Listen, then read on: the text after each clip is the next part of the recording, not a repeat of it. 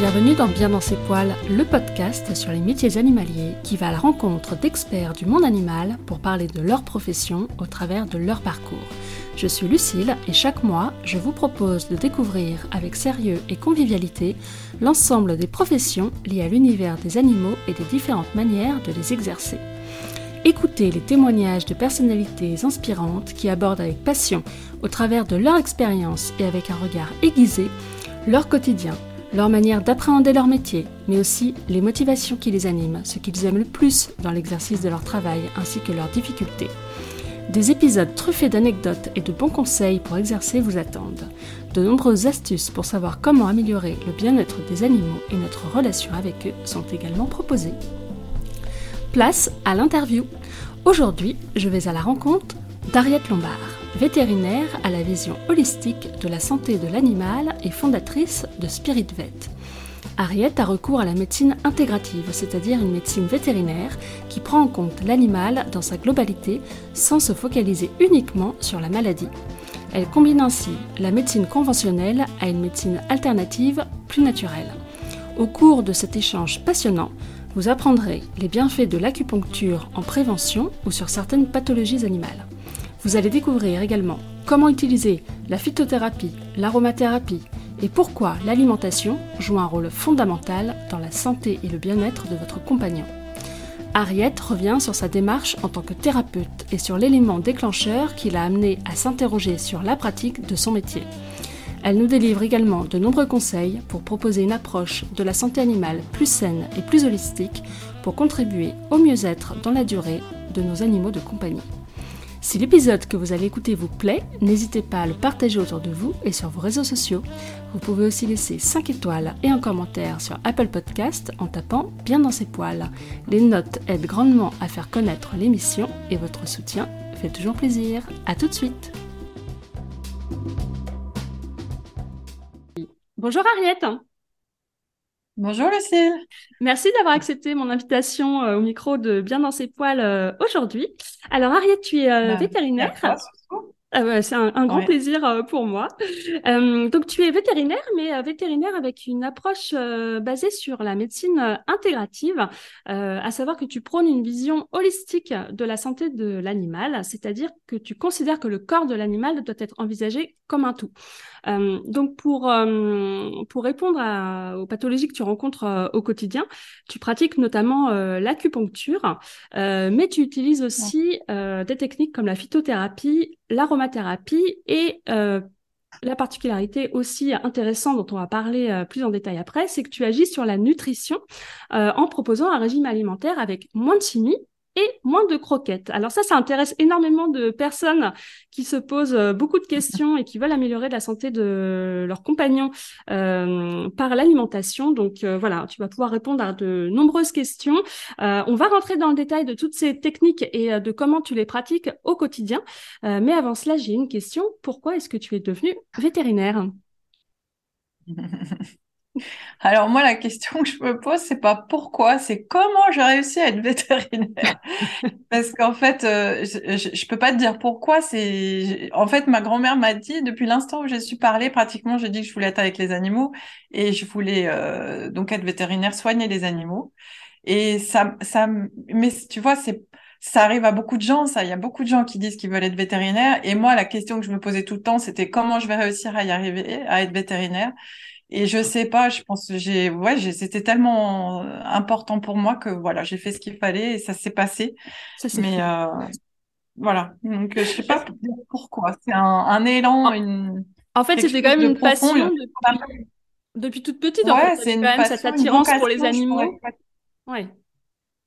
Ouais, c'était vraiment une connexion importante que j'avais quand j'étais petite et je, je, me disais mais moi si je dois travailler plus tard, je me voyais pas dans un bureau, je, voulais être avec des animaux et que voilà, ce soit agréable et sympa euh, d'avoir une vie comme ça, quoi. Ouais, c'est intéressant. Donc, tu avais cette attirance euh, naturelle et tu savais que tu voulais euh, travailler à leur contact. Et alors, euh, la, médecine vétérinaire, elle est dite plutôt traditionnelle. c'est assez récent du fait de parler de toutes ces techniques un peu plus modernes. ça a été quoi l'élément déclencheur chez toi qui t'a fait t'interroger sur ton métier et, et la pratique de ton métier justement jusqu'à vouloir l'exercer différemment et à voilà, à te, à te former euh, sur l'acupuncture, euh, par exemple, et à vouloir euh, développer, proposer à tes clients cette médecine intégrative. Ça a été quoi l'élément déclencheur? Alors, l'élément déclencheur, il y a eu vraiment un élément qui m'a, qui a été important pour moi. C'est quand mon fils est né, donc là, il va avoir 18 ans. Euh, il était tout bébé, il avait un mois et j'ai fait une chute magistrale dans les escaliers en pleine nuit. Donc je l'ai protégé et je l'ai gardé dans mes bras et je suis tombée sur mon dos, tout mon dos, j'ai descendu un étage sur le dos et je me suis vraiment fait très mal. Et bon, j'avais rien de cassé, euh, rien de grave, on va dire, de façon euh, euh, médicale, mais par contre, j'étais extrêmement douloureuse. Donc, j'ai vu le médecin, les kinés, les ostéos, j'ai vu beaucoup, enfin, j'ai pris des médicaments, etc. Et je n'arrivais pas à soulager cette douleur. Et en plus, j'allaitais mon fils, donc j'arrivais pas. c'est à chaque fois que je devais me pencher, que je le prenais dans les bras, j'avais mal. Enfin, j'en pouvais plus. Et puis, au bout de deux ou trois mois avec cette douleur, je, en fait, j'ai une, une, une, de mes clientes euh, d'une clinique où je travaillais qui m'a dit euh, Ariette, il faut aller voir euh, une acupunctrice que je connais qu'à Paris. Et puis en plus, après l'accouchement, pour les énergies, tout ça. Mais alors à l'époque, ça me parlait pas du tout. Quand elle me disait euh, euh, il va falloir, ça va remettre vos énergies bien, etc. Je me disais waouh, enfin, ouais, je, je me disais bon voilà, c'est c'est un beau langage, mais enfin, je, je voyais pas ce que ça pouvait m'apporter. Et euh, en fait, j'y suis allée pour cette douleur.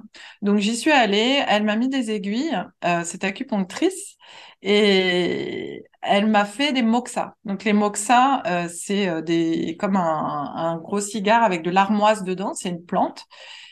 Et alors, je sais pas si c'est des aiguilles, l'armoise, il se trouve que je suis sortie, je n'avais plus mal. C'était terminé. Ah ouais, en une séance. Ah non, une séance. Ah et là, je suis sortie et je me suis fait waouh. J'ai dit, j'ai, enfin, je suis allée voir beaucoup de monde hein, avant et je me suis dit comment c'est possible que ça fonctionne à ce point et que, euh, en fait, moi, je ne le savais pas.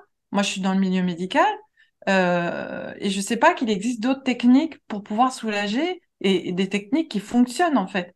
Parce que moi, je sais pas si c'était euh, une narration que j'avais entendue dans mon, dans, dans, mon milieu, etc. Mais en gros, c'est que quand on me parlait d'énergie, etc., c'était, euh, bah, j'avais envie de rigoler, quoi. Oui. Donc, euh, et donc là, tout d'un coup, bah, donc là, c'est rentré dans ma vie. Donc, je suis retournée voir cette personne. On a beaucoup discuté et en fait, très vite, je suis allée la voir au mois d'août et au mois de septembre, j'ai décidé que j'allais commencer la formation. Mais je voulais comprendre euh, ce qui s'était passé. Et donc, je me suis dit, j'ai regardé les formations vétérinaires acupuncture et je me suis dit, en fait, il parlait d'acupuncture. Mais je me suis dit, moi, il faut que je comprenne ce qui se passe, c'est-à-dire euh, euh, la médecine traditionnelle chinoise qui englobe L'acupuncture, c'est une branche de la, de la, médecine traditionnelle chinoise. Mais je me suis dit, je, je veux comprendre. Je, enfin, ça m'a vraiment questionné. Donc ça, ça a été un déclencheur. Oui. Et donc j'ai, fait euh, cette école de médecine traditionnelle chinoise en humaine. D'accord. Et ensuite, ça a commencé à déclencher euh, tout un euh, tout un système. Euh, il y a, il y a eu interrogé sur ton métier du coup, ouais. et sur ce que tu pouvais apporter aux animaux du coup. Voilà. Et, et, et après, ça, quand tu fais de la médecine traditionnelle chinoise, ben en fait après, tu as l'acupuncture, mais tu as aussi les plantes, euh, tu as l'alimentation. Donc en fait, tu, tu, tu revois tout, mais d'une autre façon. Donc j'ai vu avec un autre angle. Et, euh, et donc ça, ça a complètement. Et, donc là, j'ai commencé à me former, à me former et à apprendre plein de choses et à apprendre à soigner, enfin autrement. C'est, c'est, oui, tu soignes autrement, mais en fait, euh, l'objectif c'est toujours le même, c'est de soigner ou de soulager. Et puis, euh, et puis j'utilise toujours de la médecine normale. Enfin, si tu veux, la médecine d'aujourd'hui, elle est, elle est fabuleuse. Elle nous permet euh, de poser des diagnostics, de, euh, en urgence d'avoir des, des, des, actions. Enfin, on sauve des vies, etc. Donc ça, je, je veux vraiment rester dans cette médecine. Mais voilà, je, je trouve que utiliser les deux, pour moi, voilà, c'était, c'était important. Et, on, est d'accord, donc c'est bien de le, repréciser, mais on est d'accord que ces médecines naturelles, ce sont des médecines alternatives et qu'elles sont complémentaires aux soins euh, allopathiques, euh, c'est-à-dire la médecine traditionnelle dont tu parles. Ça, il faut bien le préciser, en effet, comme Exactement. tu, voilà, es dans Ah oui, pour moi, c'est pour moi, c'est hyper important d'avoir les deux. Et, et, et ça qui est difficile, c'est que des fois, c'est quand c'est séparé, tu ne sais pas, tu peux Enfin, tu peux pas avoir confiance 100% si c'est séparé parce que tu, tu dis, ouais, mais alors soit il y en a un, il est trop médical et puis il va pas me donner le truc qui pourrait être moins nocif pour moi mais qui m'irait, ou soit l'autre, il est trop euh, pas médical et du coup peut-être qu'il passe à côté d'un diagnostic et qu'il y a quelque chose d'autre qu'il faut aller voir. Enfin, tu vois? Donc c'est c'est pour ça que de tout utiliser pour moi c'est ouais c'est super important. C'est important ouais. Et donc ouais au quotidien tu jongles avec les deux en fonction des pathologies, en, voilà, en fonction des voilà. Ouais, moi j'aime bien euh, avoir un. Ouais, j'ai besoin d'avoir un diagnostic, euh, un diagnostic, euh, je vais dire en médecine normale, on va dire, allopathique, et et ensuite je vais faire en même temps hum, ce que j'appellerais mon bilan énergétique. Alors, donc ça c'est plus en médecine traditionnelle chinoise puisque en fait tu abordes euh, la maladie avec euh, des notions qui sont complètement étrangères à ce que ce qu'on connaît euh, en médecine normale. Et ensuite, je vais choisir mes, mon traitement. Et mon traitement, il va passer par de l'acupuncture, il peut passer par des médicaments s'il y en a besoin, mais je vais toujours priori enfin, prioritairement utiliser ce qui est naturel. Naturel, oui. D'accord. Ouais. Et, repasser par l'alimentation.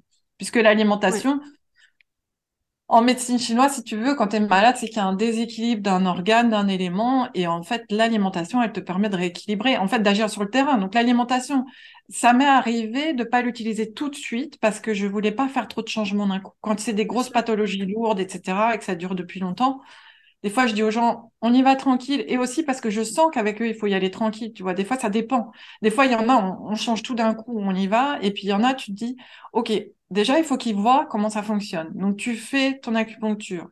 Et là, ils reviennent, ils disent, ah oui, oui, oui, je sens qu'il y a ça. Mm. OK. Et, au bout de deux mois, tu te dis, ils sont prêts. Et là, tu leur dis, bon, bah là, il faut changer l'alimentation. Oui. et là, ils disent, OK, mais tu l'aurais dit, tu l'aurais dit au début, ils auraient fait. Et puis, en même temps, j'ai besoin aussi, tu vois, si par exemple, je fais de l'acupuncture ou que je donne des plantes, j'ai besoin de savoir comment l'organisme répond. Si je change tout d'un coup, je peux avoir aussi euh, euh, une transition alimentaire qui est mal faite, donc euh, le, le, le, système digestif qui supporte pas, et ça risque de me fausser sur ma, sur mon observation de, de la réponse à ce que je fais. D'accord. Oui, oui. C'est pour ça que parfois je prends mon temps. Mais tu travailles beaucoup au ressenti, au ressenti euh, client-patient, entre guillemets, euh, pour les animaux, que c'est euh, c'est assez intéressant. Tu dirais que tu es dans quelle démarche, du coup, en tant que thérapeute maintenant? Tu te définirais comment? Ben, Alors moi, il y a, y a, un mot que j'aime bien, parce que pour moi, il parle de plusieurs choses en même temps. C'est une éco-médecine. Oui. Parce que ça parle d'écologie et l'écologie pour moi c'est euh, c'est de d'être dans l'observation, dans la compréhension des, des interactions qu'il y a. Donc ça ça va être une écologie qui est au sein de, de l'organisme d'une personne, c'est-à-dire de comprendre parce que ça avec la médecine normale je ne comprenais pas pourquoi euh, les émotions influent sur notre organisme, euh, comment, pourquoi, euh, euh, si au bout d'un moment tu as eu énormément de stress, tout d'un coup ça va dérégler complètement le système hormonal, etc. Et en fait toutes les interactions qu'il peut y avoir au sein de l'organisme, mais aussi les interactions qu'il y a et en plus avec les animaux, ça c'est dingue, l'interaction entre le maître et l'animal, entre l'environnement. Donc tu vois cette espèce d'écologie, c'est l'écologie des systèmes, mais aussi euh, dans écologie, j'entends quelque chose qui me tient beaucoup à cœur, c'est aussi euh, l'écologie au sens on protège la nature. Mm. Et c'est-à-dire que je me suis rendu compte qu'il y a un moment, euh, quand tu es vétérinaire et que tu es euh, donc sollicité en permanence par des labos pour euh, finalement tu es en train presque d'utiliser des molécules qui sont pas encore très utilisées, donc on attend de voir ce que ça donne, etc comment sont fabriquées ces molécules, qu'est-ce qu'elles impliquent au niveau, euh, tu vois, avec les antiparasitaires, euh, euh, au niveau phytosanitaire? Enfin, il y a beaucoup, beaucoup de questionnements là-dessus. Et moi, je me dis, bah, moi, j'adore les animaux. Donc oui, j'ai envie de les soigner, mais si soigner les animaux, c'est bousiller tout ce qu'il y a autour, la planète, en fait, on, personne va y gagner, hein, même les animaux. Donc, ouais. Donc voilà, ça n'a pas de sens. Donc voilà, euh, pour moi, cette démarche que j'ai, c'est vraiment, euh, on s'occupe de l'organisme, mais aussi on s'occupe d'un système euh, plus important et on s'occupe aussi du maître parce que et, et, et, et aussi de, de voir les, des dérèglements qu'il peut y avoir chez, chez, chez, chez, chez le maître, l'animal, de, de voir qu'est-ce qu'on peut apaiser, comment on rétablit une harmonie dans tout ça. Ouais, bien sûr. donc il y a vraiment cette vision globale l'animal, mais aussi dans la relation entre l'animal et, son maître. Et alors, euh, quels sont les, bienfaits euh, des médecines euh, naturelles que tu pratiques On va en parler plus en détail après, mais globalement, acupuncture, aromathérapie, phytothérapie, comme ça, qu'est-ce que ça apporte de différent ou en plus à ce que tu avais l'habitude de faire avant quand tu as commencé ton activité? Euh, bah, de la même façon que la médecine allopathique, elle soigne. Donc, euh, et aussi, tu peux être dans la prévention. C'est-à-dire qu'en en médecine allopathique, on a, enfin, à part. Euh, prévention. Ouais, la vaccination, l'hygiène sanitaire, on n'a pas de prévention, tu vois, on a très peu, quoi. là, j'ai une amie qui a eu un, un, cancer, je discute avec elle, et là, ça y est, on, on, on se pose la question de savoir, de faire un bilan métabolique, de savoir est-ce qu'il y a assez de vitamines, qu'est-ce qu'elle mange, etc. Moi, je lui dis, bah, en fait, moi, j'ai envie qu'on me le fasse maintenant. J'ai pas envie d'attendre d'avoir un cancer pour qu'on me demande pourquoi ça, ça fonctionne pas. Donc, pourquoi on a, euh, euh, on a une assurance maladie, c'est génial. Mais en fait, moi, je veux pas qu'on m'assure que je vais être malade. Je veux juste qu'on m'assure que je vais être en bonne santé, tu vois. Donc, j'ai envie d'être dans la prévention. Et ça, ces médecines-là, elles sont vraiment là-dedans. Elles sont dans. Euh... Donc oui, on soigne, mais avant tout, on, on rééquilibre avant qu'il y ait la maladie. Et la maladie, elle arrive, mais elle arrive, mais bien avant. le déséquilibre, il est bien avant la maladie. Donc c'est ça qu'il faut capter. Et il arrive même et là, je vais en perdre quelques-uns. il arrive même au niveau énergétique, c'est-à-dire que même dans les émotions, elle est là, elle arrive, mais tu peux la gérer à ce moment-là. Et c'est beaucoup plus facile de la gérer quand elle est dans un niveau subtil euh, que quand elle est euh, dans un organe, dans une cellule, euh, voilà. Et alors, tu interviens sur tous les animaux? Chien, chat, mais aussi les nacs bah, donc, les chiens, les chats, euh, et beaucoup plus. Ouais. Euh, des nacs, oui, j'en ai, euh, j'en ai, j'en ai pas mal. Des lapins, j'ai surtout, enfin, tu sais, euh, en nac, euh, oui, il y en a. C'est surtout des lapins qu'on m'amène, qui sont assez proches des gens, qui sont presque considérés, enfin, comme les, les chats. Et puis je fais les chevaux aussi, ouais. D'accord. Et ça, c'est, c'est plus récent, les chevaux. Et là, c'est que la médecine traditionnelle chinoise. D'accord. Alors justement, on va, on va, on va rentrer dans le détail de, dans le détail de toutes ces, ces médecines. Euh, on va commencer peut-être par l'acupuncture. Est-ce que euh, tu peux nous en dire un petit peu plus sur l'objectif de l'acupuncture? Euh, Quels sont les bienfaits de l'acupuncture et pour quel type de pathologie ça va traiter? Quel type de pathologie hein? L'objectif de l'acupuncture, c'est de, de, de, la médecine chinoise, c'est de justement que le qu'on garde toujours un bon équilibre et surtout une bonne circulation d'énergie. C'est-à-dire qu'en fait, l'énergie, c'est ça? Le chi, voilà, le chi. Mais alors, il y a aussi la circulation du sang. Euh, il y a plusieurs, euh, il y a le chi, il y a le sang, il y a ce qu'ils appellent aussi les liquides organiques. Donc, enfin, tu as plusieurs euh, niveaux. Et donc le chi, l'énergie, cette énergie, il faut qu'elle circule. En fait, elle est, elle est sans arrêt en train de circuler dans notre corps en passant par les méridiens. Euh, il y a des heures de la journée où il y a euh, des organes qui sont à ce moment-là activés de façon plus intense. Et cette énergie, il faut qu'elle soit, elle circule de façon euh, libre et il faut qu'il y ait une libre circulation. Quand il n'y a pas une bonne circulation ou si tu te fais mal, tu te tapes, l'énergie elle passe pas si tu te blesses. Et là, il y a la douleur. La douleur, c'est quand l'énergie ne, ne, ne circule pas. Donc l'acupuncture, elle est là pour rétablir le flot d'énergie euh, en libre circulation et pour que ce soit harmonieux. Voilà, ça, on va dire que c'est l'objectif euh, quand on, regarde du côté euh, médecine chinoise. Qu'est-ce qu'elle traite? Ben, En fait, on traite tout parce que tout à l'heure, on parlait justement, on se disait, mais la maladie, avant qu'elle soit là, donc pratiquement, si tu vas juste en prévention chez ton médecin chinois, il est, en train de soigner le fait de rétablir ton équilibre et ton énergie il est en train de soigner euh, ce qui pourrait arriver s'il ne le fait pas, en fait. Oui. Et alors, quand on dit, bah, qu'est-ce que ça veut dire? Donc, tout ce qui est digestif, euh, enfin, tous les organes sont, sont touchés. Tout. Euh, les reins, le foie. Alors, pour les douleurs, ben, tu vois, moi, quand je suis allée voir ma, ma, mon acupunctrice, en fait, j'avais, l'énergie ne circulait plus à cet endroit du dos qui avait été frappé. Tu vois, il y avait eu un choc et l'énergie ne pouvait pas passer. Et avec ce moxa, cette chaleur, en fait, ça a permis de réactiver et c'est repassé, mais ça a été immédiat.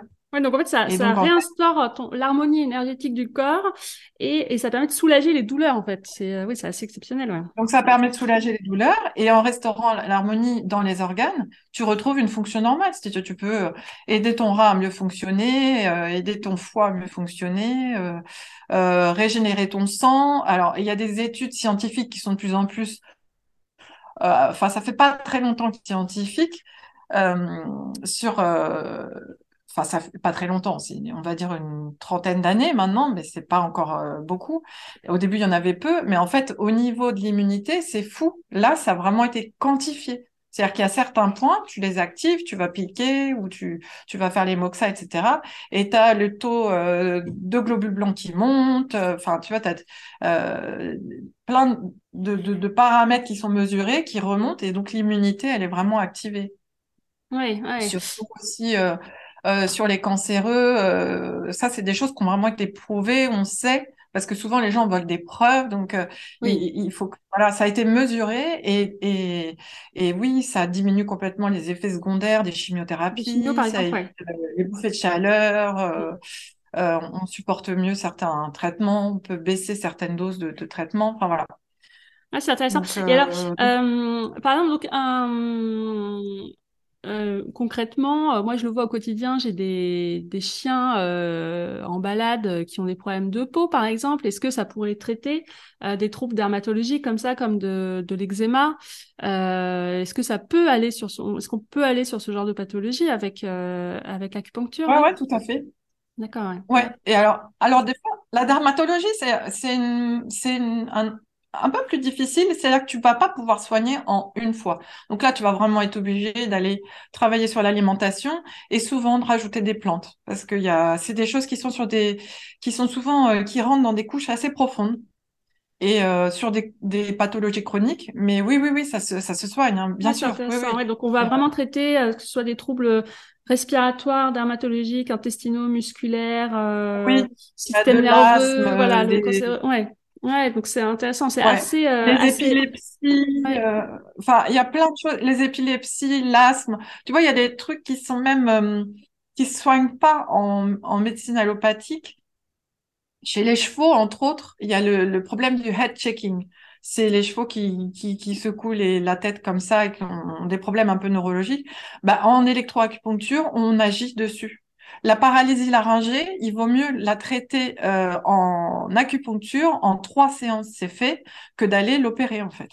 D'accord, ouais, ouais, ça évite une opération, c'est-à-dire quand même un traitement lourd. Et Sur voilà, un tu cheval, ouais, c'est Ouais, quelque ouais, chose, hein, tu vois.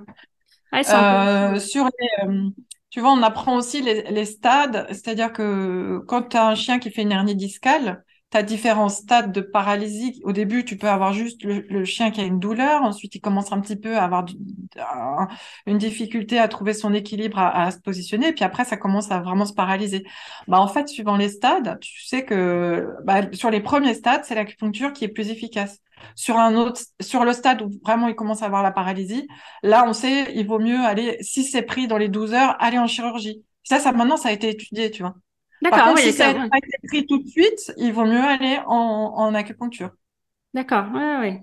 Ah, c'est bien parce que voilà, ça a été étudié, donc c'est quand même quelque chose de prouvé. On n'est pas sur quelque chose un peu folklorique. euh, voilà, c'est vraiment, euh, euh, on est convaincu, on le sait Ouais, alors ce qu'il y a, c'est que pour l'instant, malheureusement, à part sur l'immunité, etc., tu as, plusieurs études, mais souvent, c'est des petites études. Donc, tu vois, Oui, quand tu as un scientifique en face de toi, il va te dire, ouais, mais c'est pas, euh, il y a, enfin, tu vois, c'est pas des études forcément qui ont été faites avec euh, euh, le contrôle, etc. C'est, donc c'est, mais c'est en train de se faire de plus en plus. bien Et en. Chine, ils le font beaucoup parce que eux, dans les, dans les hôpitaux, euh, ils, ils utilisent les deux, tu vois. Oui, ouais, ouais. Et alors, Tu vas dans un euh, hôpital, tu es soigné des deux. L'acupuncture, en conseil, ça se fait par le biais euh, d'aiguilles que l'on introduit euh, dans la peau. Euh, il y a pas mal de maîtres qui doivent se poser la question est-ce que c'est douloureux d'enfoncer des aiguilles dans la peau de son, de son compagnon, euh, sachant qu'autant un humain sait pourquoi il vient, il sait qu'il vient pour se faire poser des aiguilles, l'animal qui arrive et qui se fait euh, enfoncer une aiguille dans la peau, on ne sait pas forcément comment il peut réagir. Euh, alors, tu vas me confirmer, c'est pas douloureux de mettre des aiguilles Alors moi je sais pas, moi je suis hyper sensible aux aiguilles, donc j'ai pas envie de te dire c'est pas douloureux ah, parce que très bien, c'est intéressant, voilà. Mais euh, écoute, euh, franchement, euh, moi je pense que c'est parce qu'ils n'ont pas notre appréhension certainement. Mais alors, ce qui est drôle, c'est qu'en fait, chaque animal, enfin les animaux, ils sont comme nous. En médecine chinoise, c'est des constitutions, c'est-à-dire que tu as un élément qui va être plus ou moins prépondérant chez chez chez, chez un animal. Et il y a, euh, dans les éléments, il y a les, éléments feu. Alors le feu, par exemple, c'est les petits chiens qui sont euh, euh, super gais, qui adorent jouer, qui sautent partout, qui adorent qu'on s'occupe d'eux, etc. Les petits, tu sais, les petits cavaliers King Charles qui sont tout, tout, tout rigolos. Et ben les animaux feu, ils aiment pas le métal parce que le métal contrôle le feu. Et donc eux, ils ont beau être super mignons, super adorables, ils aiment pas les aiguilles. Donc tu vois, ils vont être là, eux, ils vont on rajouter un peu. Et en plus, ils aiment bien parler, donc euh, ils te font bien comprendre. Mais euh, bon, tu peux quand même poser des aiguilles parce qu'en général, euh, c'est sympa. Et la plupart des autres euh, laisse faire. Bon, après, si on t'amène un chien qui, de toute façon, se laisserait même pas regarder la bouche, ou tu vois, évidemment, tu vas pas pouvoir poser des aiguilles, mais, mais ça se passe toujours super bien.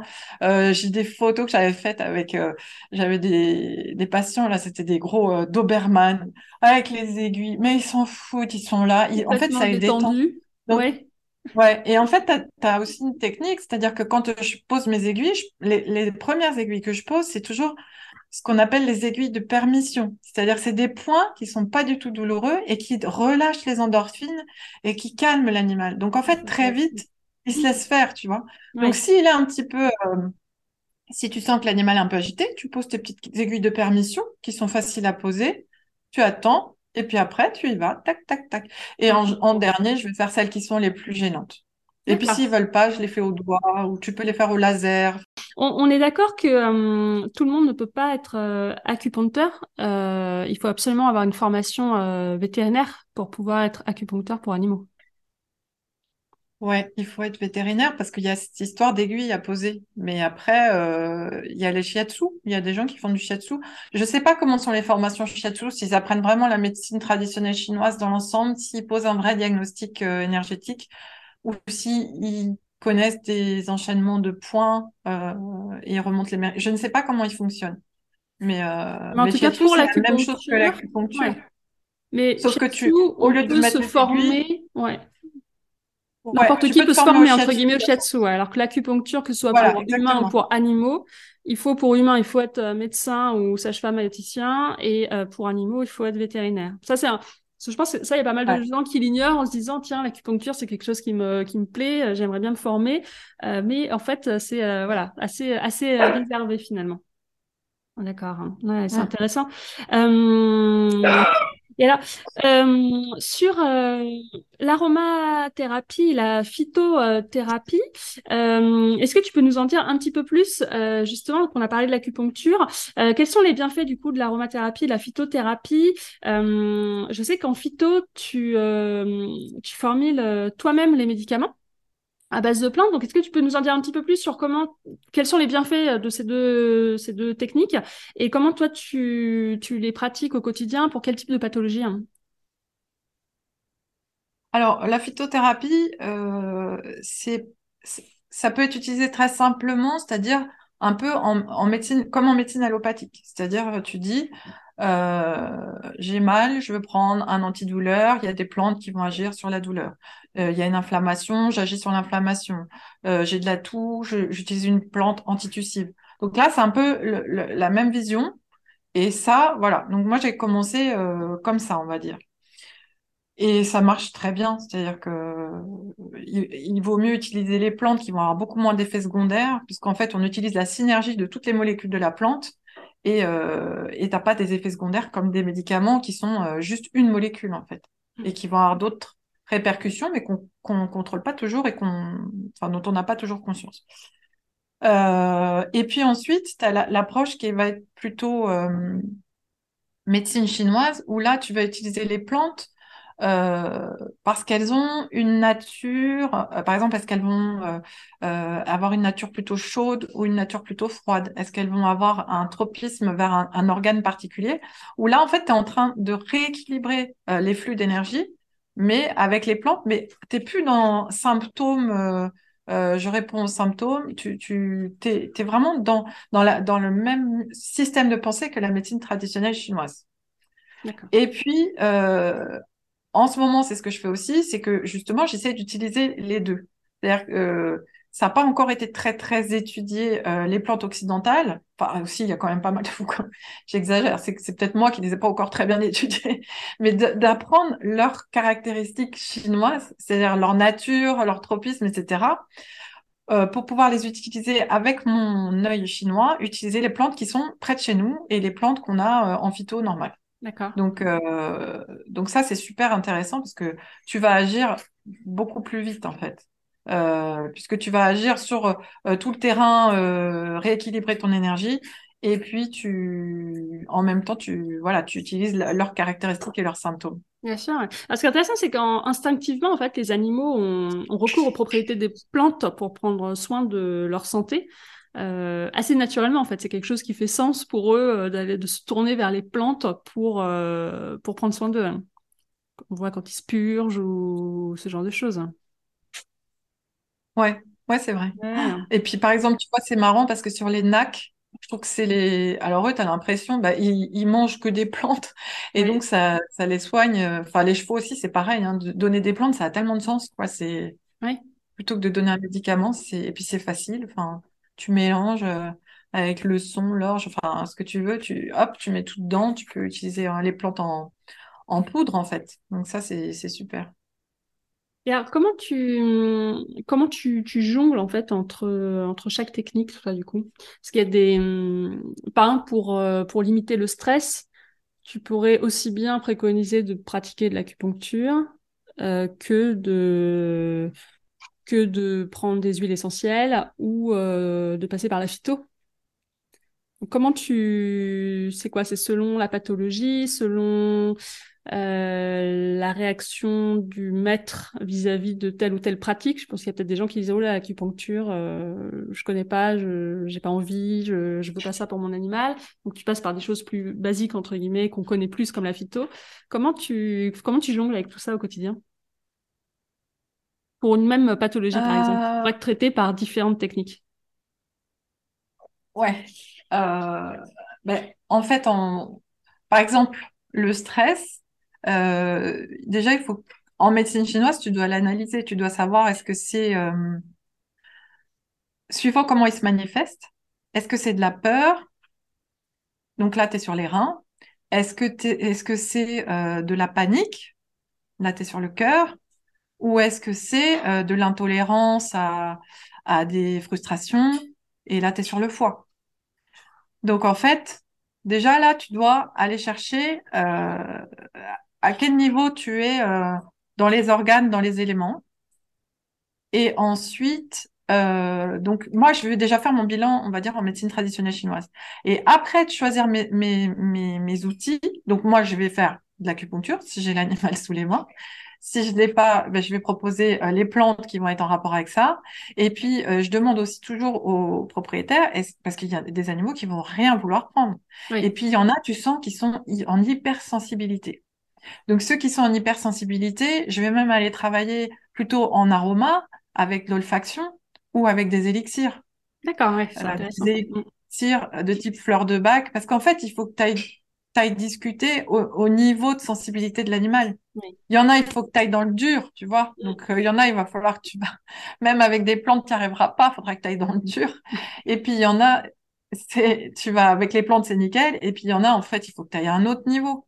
Donc, il faut que tu, et ça, tu le sais quand tu es avec eux, quand tu vois comment ils réagissent au, point, comment Par cas, Et il y en a, tu, où il y en a, par exemple, moi, j'ai des, des animaux, il y en a, ils te disent, euh, ah ben lui, il supporte aucun médicament. Donc, celui-là, tu sais, bah, c'est, tu vas pas lui mettre du, tu vas aller beaucoup plus euh, dans le, dans le plus subtil. Donc là, je vais plus être avec euh, euh, des sprays, où tu vas mettre des huiles essentielles, où tu vas mettre des élixirs. Et aussi, essayer de voir comment tu peux rétablir, parce que s'il est à ce point de sensibilité, c'est que certainement dans l'environnement aussi, tu vois, il y a quelque chose. Donc, tu essayes de comprendre qu'est-ce qui va pas dans l'environnement et t'as pas besoin de rentrer dans le corps presque. D'accord. Ouais, c'est intéressant, c'est vraiment euh, au cas par cas. Et euh, est-ce que, alors, au-delà de la prévention, en ce qui concerne les pathologies, euh, est-ce que tu dirais que les, ces techniques naturelles, elles sont plus efficaces que les techniques invasives pour certaines pathologies, évidemment, hein, pas pour tout. Hein. Hmm. oui, bah tu vois, je te disais, par exemple pour les paralysies laryngées, des choses comme ça, oui, c'est plus efficace. Euh, en aromathérapie, par exemple, on a des problèmes souvent avec les glandes anales chez certains petits chiens. Et ben là, en aromathérapie, tu vois, il y en a que je suis, je leur fais un petit mélange. C'est pour éviter que ça passe en, cancer, pour éviter que les glandes anales se, se, bougent trop facilement. Euh, il y, a, y a plein de choses pour lesquelles, oui, tu apportes des solutions à des endroits où tu pourrais pas en amener avec la médecine normale. Euh, et en fait, surtout, ce qu'il faut, c'est utiliser en synergie. Euh, parce que, tu vois, eu un, on a eu un cas euh, où je travaille là à Maison Lafitte. Samedi dernier, il y a un chien. J'arrive le matin et il avait, c'était un bébé en plus, c'était un petit cavalier Charles, et il avait mangé les chenilles processionnaires. Ah Donc en fait, je suis arrivée à la j'entendais un chien qui hurlait, je suis allée voir parce que euh, c'était pas c'était pas mon cas, tu vois, moi j'allais faire mes consultes, mais j'entends un, chiot qui hurle, je vais voir, elle, me montre, oh, mais c'était horrible, tu vois, un bébé, il avait la langue mais violette, noire, il hurlait, il pouvait rien faire. Donc il l'avait un petit peu tranquillisé pour qu'il ait moins mal, mais en fait euh, c'était euh, c'était hyper violent. Donc en, aromathérapie pour les chenilles processionnaires, la lavande aspic, c'est magique. Ça, ça, marche super bien pour soulager la douleur et ça enlève le côté toxinique. Donc, je dis aux filles, oh là là, euh, Hein? Ouais, c'est un ouais, ça. Est-ce que c'est quand même, quand même souvent le cas, ouais, les chenilles, c'est un fléau quand même. ouais. Ah ouais, ouais, ouais, ben carrément. Mais pour tout, hein, pour les piqûres de serpent, etc., la lavande aspic, tu peux la mettre directement sur la peau. Donc, tu mets une goutte. Donc là, j'ai dit aux filles, ah, il faut absolument mettre ça. Enfin, je leur sors le protocole. Et alors, eux, dans la clinique, normalement, ils sont pas en médecine intégrative, mais ils sont très ouverts puisqu'ils m'accueillent, tu vois. Donc, oui, oui, oui. ils, ont euh, dit, bah, voilà. Donc, ils, on n'en avait pas. Donc, euh, une assistante est partie euh, en chercher.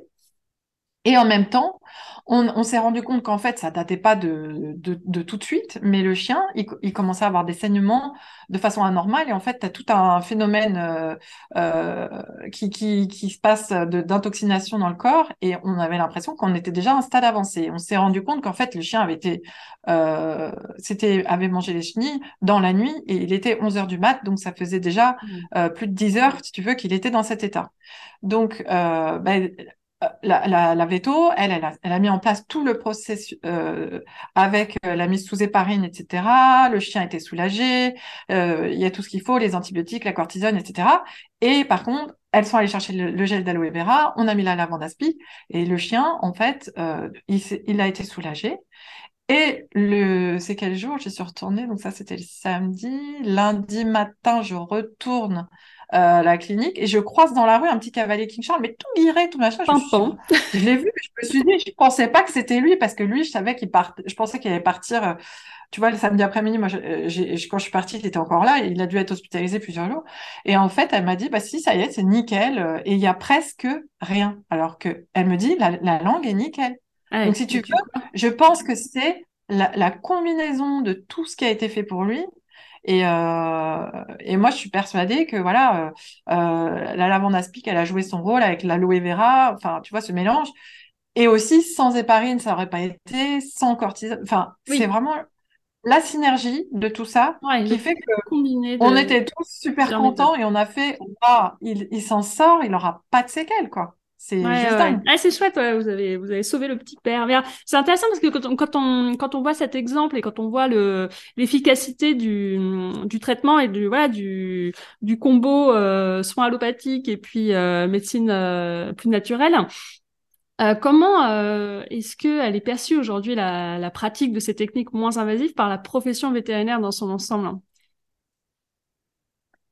Bah, écoute, euh, moi je vois les vétérinaires, ils sont quand même assez, euh, ils sont ouverts, ils ont envie de faire plus de phyto. Euh, je, même dans les élevages avec les vaches ou avec les chevaux, les gens ont vraiment envie de naturel. Ils sont aussi beaucoup poussés par les propriétaires qui veulent du naturel, donc qui demandent.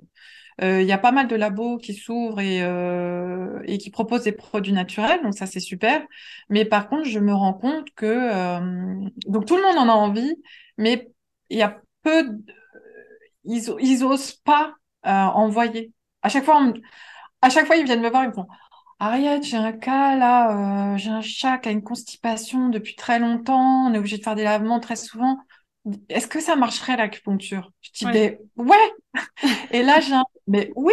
Et à chaque fois je dis oui, mais j'ai l'impression, tu vois, je sais pas comment le dire, mais ça marche pour tout quoi. Il n'y a pas de, y a, y a, pas de contre-indication, il y a pas de, il faut. Mais ça peut pas faire de mal de toute façon. Enfin. C'est ça aussi, en fait. Pas de mal. Pire, ça fait rien, mais ça ne peut pas faire de mal. Donc, de toute façon, il y a pas, comme tu il n'y a pas de contre-indication aussi. Euh... Ouais, donc ils ont quand même cette ouverture sur ces nouvelles pratiques. Mais parfois, ils sont un peu réticents. En fait, c'est ça, c'est qu'ils sont un peu encore sur des œufs. Bah, C'est-à-dire qu'en fait, ils sont un peu dans l'inconnu. Euh, mais les propriétaires aussi sont pareils. Tu vois, souvent, euh, quand je parle de ce que je fais, ah bon, mais pourquoi?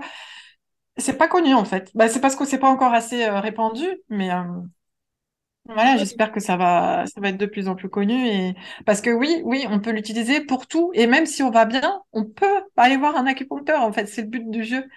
c'est que peut-être que de se dire ah ouais, mais elle a mis que deux aiguilles ou trois aiguilles, mais en fait, ces trois aiguilles, elles sont euh, essentielles. Voilà. on pourrait même. Sur les bons comme en homéopathie, tu sais, t'as, les, t'as les, euh, t'as comme en homéopathie, tu sais, t'as les, les écoles de unicistes, c'est-à-dire t'as un remède où tu peux avoir un seul point.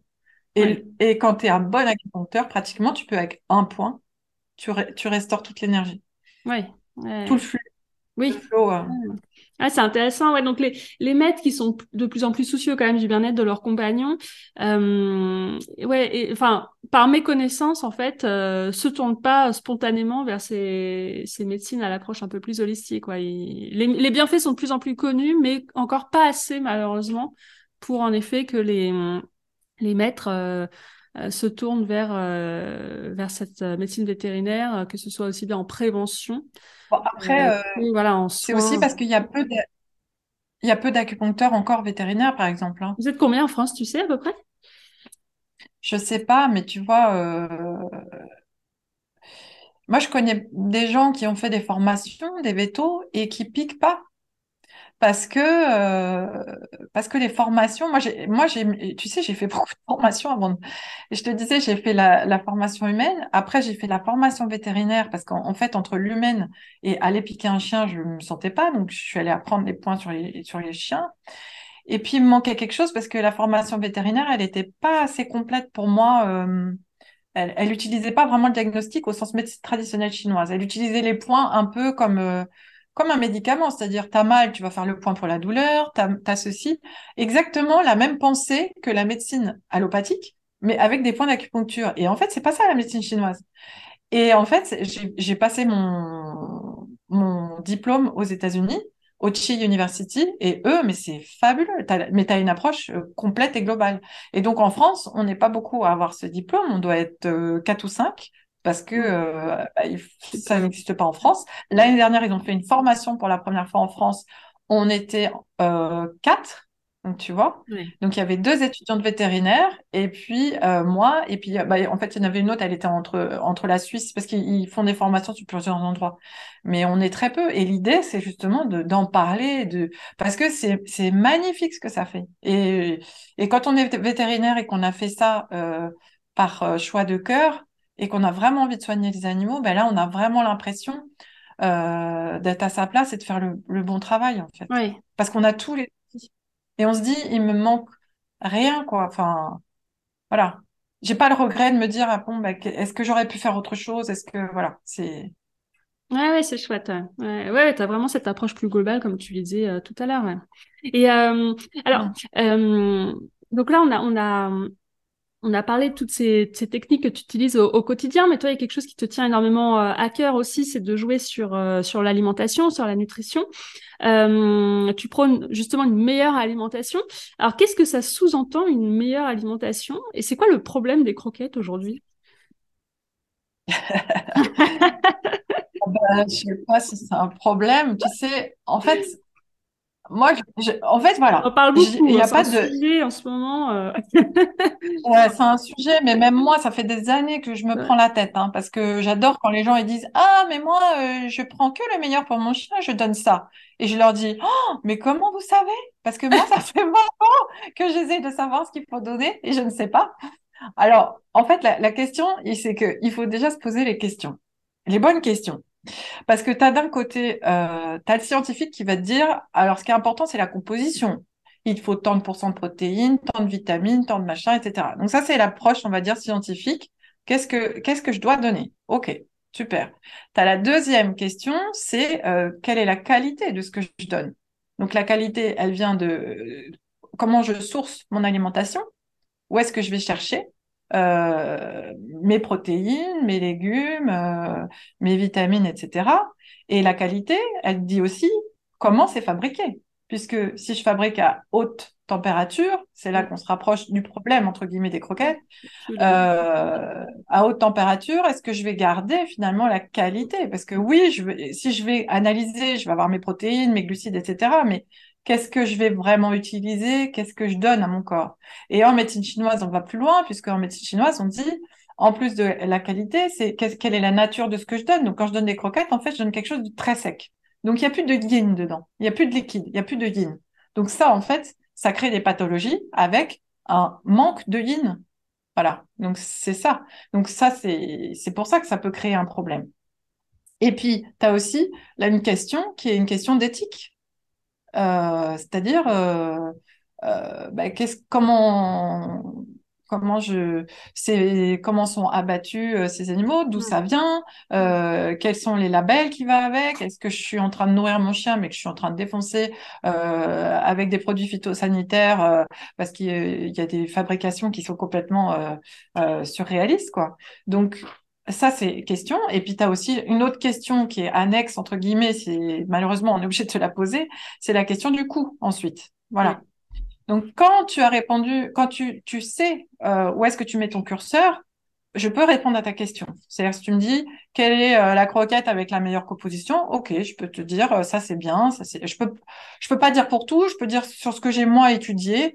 Alors évidemment, il y a certainement un biais puisque je viens du milieu vétérinaire et je connais plutôt les croquettes vétérinaires, mais je connais aussi d'autres croquettes qui viennent d'autres systèmes de, distribution et ça me pose pas de problème de dire que c'est très bien aussi, tu vois, voilà. Donc moi j'essaye. Ou si tu m'envoies euh, un si tu m'envoies un, un, un, paquet de croquettes enfin, avec l'analyse, je vais pouvoir te dire euh, si c'est bien euh, au niveau de la composition. Ensuite, au niveau de la qualité, c'est très difficile à dire. Et c'est pour ça que c'est compliqué. Donc, quand tu sais où, tu mets ton curseur, tu peux répondre à différentes questions. Et la qualité, c'est le plus difficile à évaluer. Parce que euh, ça, j'avais une prof d'alimentation qui disait, vous savez, une semelle en cuir, c'est de la protéine. Après, est-ce que tu vas, si tu vas manger une semelle en cuir ou euh, tu vois une semelle de chaussures ou si tu vas manger euh, un steak euh, qui vient d'une vache qui a été bien élevée, etc. Mais c'est pas du tout la même qualité. Sauf que toi, tu le verras pas sur le paquet, ça. Donc, tu vas le savoir si tu commences à regarder les taux, parce que tu vois un peu ce qu'on t'a mis comme protéines avec les taux de sang, si on t'a mis plutôt de l'os, de la peau, des, tu vois, des choses comme ça. Mais c'est compliqué. Euh, donc ça, euh, tu, des fois, tu, il faut appeler euh, les, les, les, fabricants et demander. Euh, bon, après, ils ont toujours un art magnifique pour te dire que c'est fantastique, que c'est mieux. Il, y a, il y, a du marketing derrière, donc c'est voilà. Mm, mm, mm. Ensuite, au niveau. Non, vas-y, je te laisse finir. Ouais, ouais. ouais bon, bah, au niveau éthique, ça, c'est à soi aussi de se poser la question de ce qu'on veut.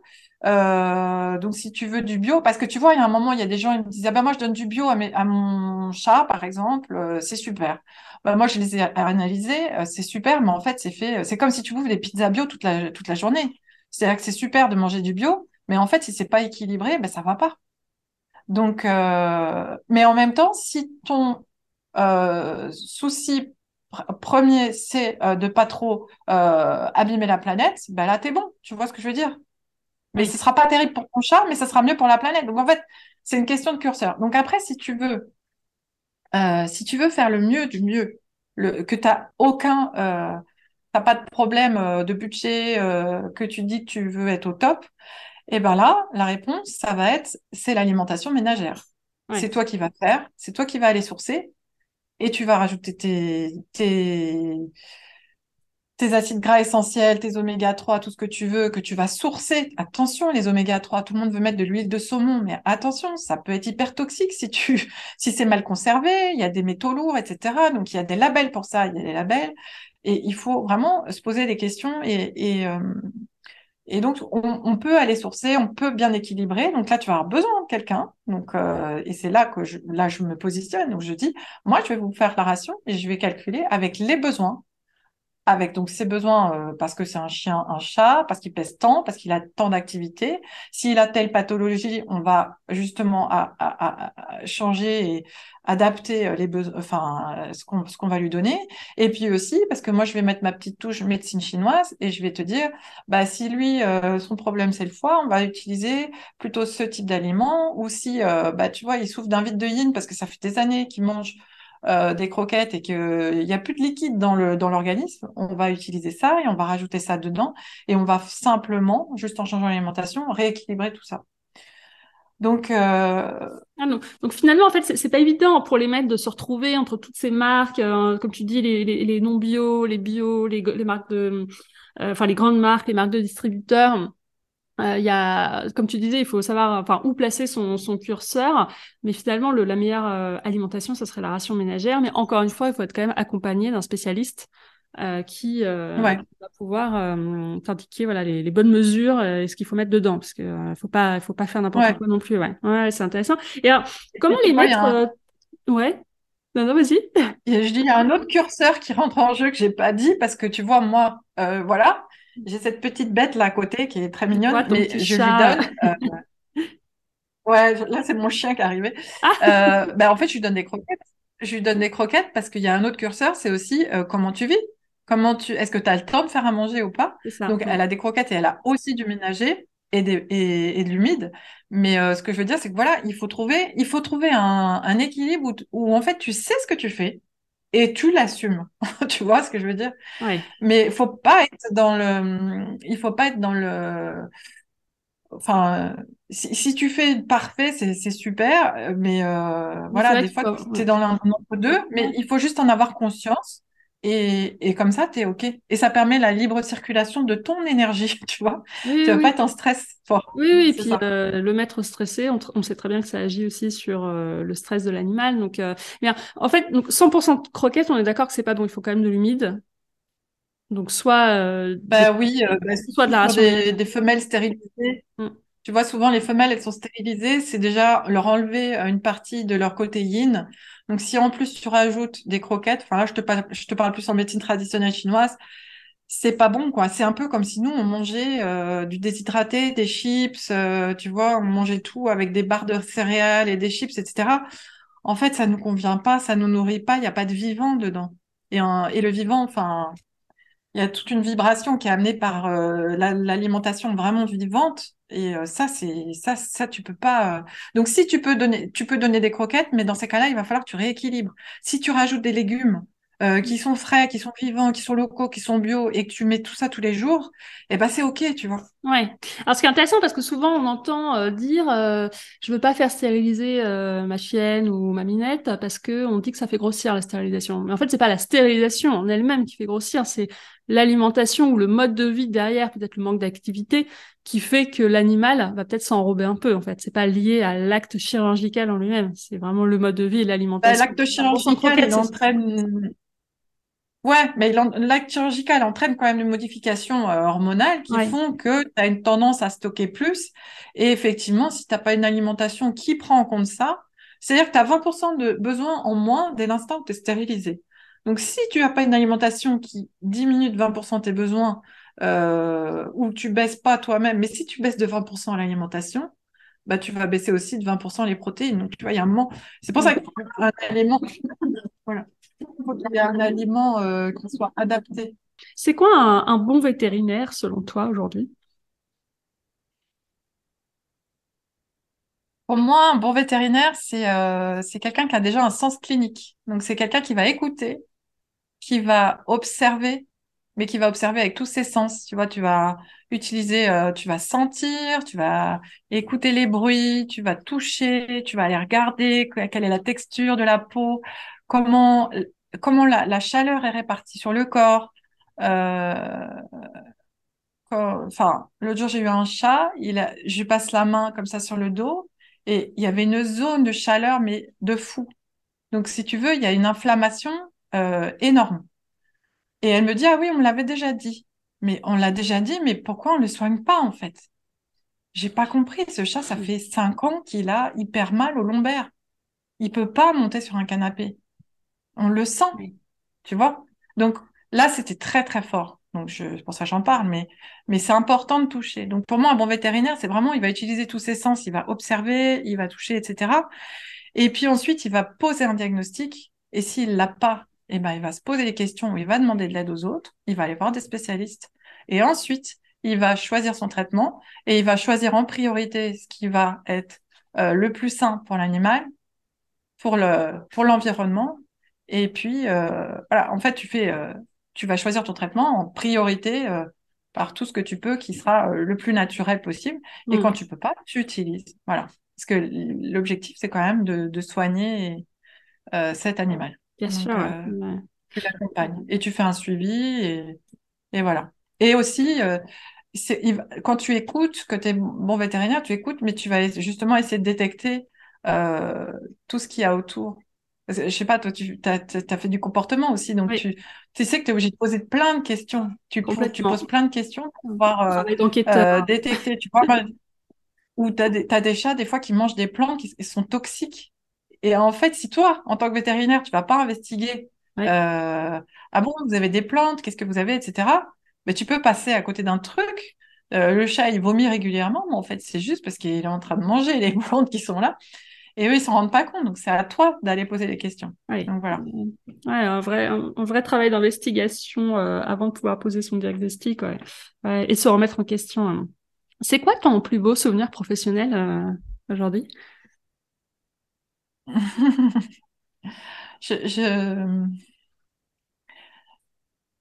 euh, c'est difficile pour moi de dire un, beau souvenir professionnel parce qu'en fait, moi, euh,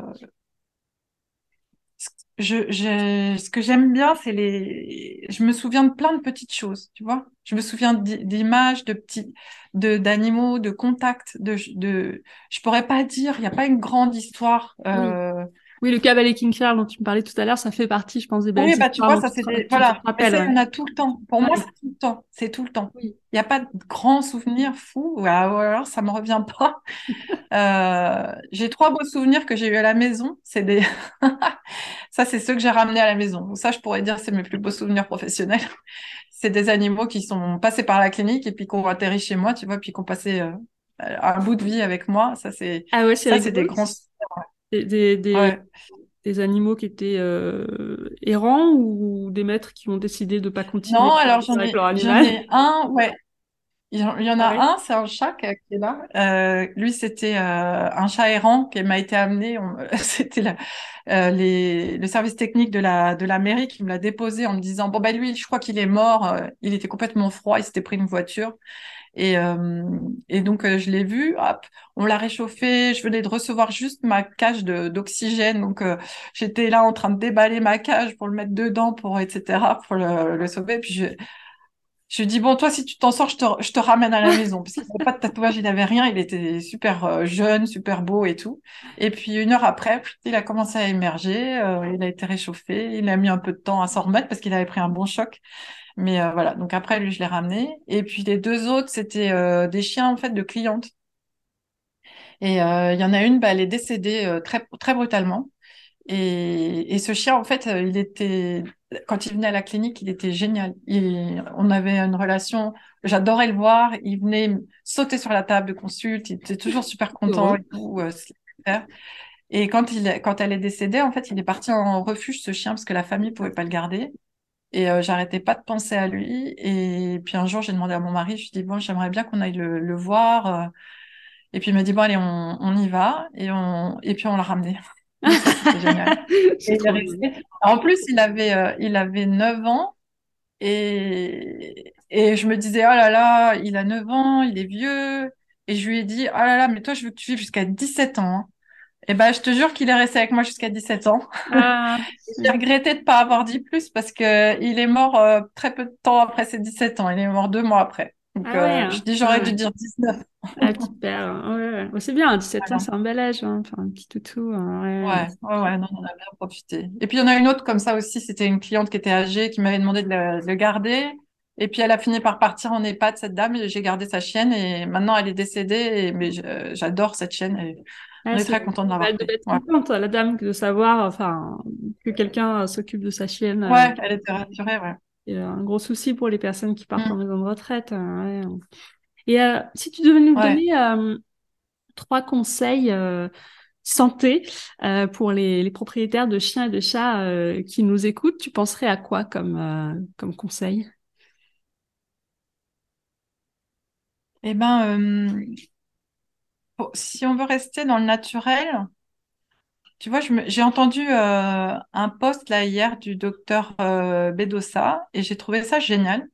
Parce que je me suis dit, le problème de l'alimentation ménagère, c'est que souvent, euh, c'est euh, assez cher. Tu vois, il faut acheter la viande, euh, les légumes, etc. Et lui, ce qu'il proposait, c'était bah, de se réunir en association de quartier et d'utiliser cette loi anti-gaspi pour aller récupérer en fait les restes dans les collectivités, d'aller voir son boucher, d'aller voir au supermarché, etc. et de récupérer au maximum. Et je me dis mais c'est génial parce que là tu donc, tu, tu, tu, récupères gratuitement des produits qui vont euh, pouvoir te permettre de, de, nourrir sainement ton animal. Donc, tu vois, tu peux très bien avoir une ration en fonction de ce que tu as. Bah, tu vois, hop, combien je mets mes protéines, mes légumes, etc. Donc ça, ce serait, euh, ce serait mon premier, euh, premier conseil. Ce serait de donner du ménager et en plus euh, d'utiliser cet effet levier de, de, de récupération, de loi anti-gaspi, etc. Donc c'est gagnant-gagnant pour tout le monde. Donc on arrête en plus de, de, de, produire euh, des croquettes avec des trucs qui sont malsains. Donc ça, ça serait génial pour tout le monde. Ce serait mon premier conseil s'il y avait une chose à faire. Le deuxième conseil, euh, pour les antiparasitaires, tu vois, c'est un peu compliqué quand tu es vétérinaire, il faut quand même euh, être là pour expliquer aux gens que oui, c'est dangereux, tu vois, pour les vers, etc. Et même si tu as des enfants, il faut pas que les animaux aient des vers parce qu'ils peuvent transmettre. Et il faut quand même savoir qu'il y a un moyen très très simple de pas donner trop de chimie, c'est de faire des analyses de sel. Et euh, donc en fait, tu peux dans un premier temps dire bah tiens, je vais déposer au labo des sels. Donc ça, il faut voir avec son vétérinaire. Euh, moi, je le fais avec mes patients. Euh, tu leur donnes un petit flacon, je remplis la feuille, etc. Et donc tous les trois mois, eux, ils vont au labo, ils déposent les sels, ils mettent le chèque, et puis si c'est négatif, eh ben on n'a rien donné. On donne pas de traitement. Et si c'est positif, ben on va traiter. Mais on va traiter que si c'est nécessaire, en fait. D'accord, plutôt que de traiter de manière systématique euh, chaque année, euh, on donne, euh, on fait ce. Voilà, tu ne donnes pas quatre fois dans l'année des traitements antiparasitaires. Tu vas agir vraiment si tu en as besoin. Et puis en, plus, tu sais mieux où tu en es. Ouais, mais c'est bon à savoir. Je pense que pas mal de gens l'ignorent qu'il y a cette possibilité. Ouais. Ouais. ouais. Et puis, euh, si un troisième euh, conseil, ce serait, euh, ce serait commencer, avant de vouloir faire bien, c'est de commencer par essayer de regarder avec des yeux un peu nouveaux euh, comment je peux euh, ne pas nuire en fait, tout simplement. Donc regarder, faire un petit audit à la maison, de se dire qu'est-ce que j'utilise comme produit ménager, euh, parce que les animaux, bah, surtout les chats, tu vois là je pense plus aux chats. Euh, bah, si tu mets des trucs, je, je sais pas, j'avais des gens, ils utilisent beaucoup les Swiffer, les trucs comme ça, tu vois, des produits assez toxiques. Et les chats, ils marchent par terre, après ils se font leur toilette, en mmh. fait ils ingèrent des produits comme ça de regarder dans quoi tu mets, euh, dans qu'est-ce que quelle gamelle tu utilises pour mettre l'alimentation, si c'est du plastique ou pas. Tu vois, il y a des, des, des, euh, des régulateurs euh, hormonaux, des choses comme ça. En fait, de, de, de regarder qu'est-ce que je fais, qu'est-ce que je donne. euh, Est-ce que je donne Moi, je suis pas du tout. euh, je suis anti euh, bouteille d'eau. Tu vois, les gens qui me disent ah, je donne de l'eau minérale. Je dis ouais, je sais pas. Moi, je préfère donner de l'eau du robinet finalement que donner de l'eau qui restait dans le plastique euh, pendant pendant des mois. Donc, euh, si tu veux vraiment faire quelque chose pour l'eau, bah, dans ces cas-là, tu vas plutôt mettre un filtre chez toi et tu vas euh, avoir de l'eau filtrée, mais tu vas arrêter de mettre du plastique. Donc euh, voilà, de faire un espèce d'audit comme ça à la maison, regarder sur comment je peux faire pour déjà ne pas nuire. Voilà, tout simplement. Ouais. Ouais, c'est intéressant. hein. Et si tu, tu devais donner un conseil à, à un jeune qui veut devenir vétérinaire, comment tu aurais envie de le, le conseiller? Ben, j'aurais envie de lui dire euh, de faire une formation en médecine traditionnelle chinoise en plus, parce que je trouve que ça apporte tellement d'outils que voilà, ce serait super si tout le monde était soigné comme ça. En plus, je suis persuadée que si nous on soigne bien les animaux comme ça. Moi, j'ai des clients, j'ai que des retours comme ça. Ils voient les effets sur leurs animaux et après, ils vont, ils me disent, ah ben, j'ai trouvé un acupuncteur pour moi. Et Ouais. ben, ça, c'est génial. Parce que du coup, on va, on va complètement changer, tu vois, notre façon d'aborder la santé et, euh, voilà, l'aborder d'une façon plus naturelle et, euh, plus préventive. Mm. Ouais. Ouais, on revient finalement à ce, qu'on faisait il y a des, des siècles, en fait, avec les choses beaucoup plus naturelles Ouais, qui se sont peut-être un peu perdues, euh, ouais, ouais. malheureusement. Enfin, c'est bien à la fois parce que la médecine a Et en plus, on de permettrait, plus en plus longtemps. on il y a plein de permettrait bonnes même choses, mais euh, voilà, il faut peut-être retrouver un équilibre, en effet. ouais. Oui, mais tu peux trouver un équilibre, mais en même temps, on a fait tellement de progrès en médecine. Si on arrive à utiliser euh, des, des solutions naturelles pour des petits mots, on va laisser la place à ceux qui auront vraiment besoin pour des choses plus importantes. Parce qu'on a quand même un système médical aujourd'hui qui est saturé et c'est aussi un moyen de le désaturer et de laisser la place pour des choses et pour aller euh, faire des choses qu'on ne pouvait pas faire, tu vois, il y a, il y a plusieurs siècles. Bien sûr. Donc, c'est vraiment bénéfique pour tout le monde, pour retrouver un système de santé avec des gens qui peuvent travailler dans des conditions euh, meilleures et qui vont Mm. euh, intervenir sur des choses euh, sur lesquelles on n'aurait pas pu intervenir il y a 100 ans, tu vois. Ouais, ouais, ouais. Ouais, c'est intéressant. Est-ce qu'il y a une personne qui t'a inspiré, toi? Euh, Ouais, il y a quelqu'un que j'aime beaucoup, euh, un Américain qui s'appelle Zach Bush, qui fait un gros travail. Donc lui, c'était un médecin qui faisait de la recherche en cancérologie. Et un jour, il a, il a pu supporter. En fait, il s'est dit, mais en fait, je suis en train de travailler sur des molécules pour soigner des maladies. Mais les molécules que je fabrique, en les fabriquant, je crée encore plus euh, d'opportunités pour qu'il y ait du cancer, tu vois. Donc, euh, donc lui, il travaille sur le biome, etc. Et il, et il a une, il est d'une puissance intellectuelle. Et il a, il a tout compris à, à, à, à l'écosystème justement, tu vois, qu'il peut y avoir euh, dans le médical, euh, naturel, etc. Et ouais, lui, il m'inspire beaucoup. Mm. Ouais, ouais, Zach Bush. à noter. Et euh, si tu avais un, un, un livre que tu souhaiterais euh, recommander, euh, quelqu'un qui s'intéresse à toutes ces, ces pratiques, tu, tu mettrais quel livre en avant? Alors, il y a deux livres que j'utilise tout le temps. Et je les relis tout le temps parce que euh, j'ai peur des fois d'oublier des contre-indications.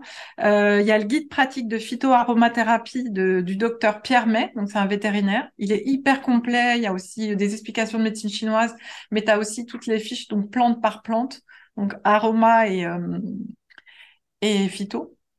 Et puis, euh, il y a un autre livre que j'aime beaucoup, c'est Les huiles essentielles pour les animaux de compagnie de Joël Robbins. Elle est vétérinaire aussi et écoute, elle, c'est euh, ce que j'aime, c'est que c'est très concret. C'est vraiment des recettes. euh, donc, tu as aussi les explications euh, de chaque euh, huile essentielle, mais tu as les recettes, etc. Et donc, ça, c'est vraiment de, de très bons bouquins.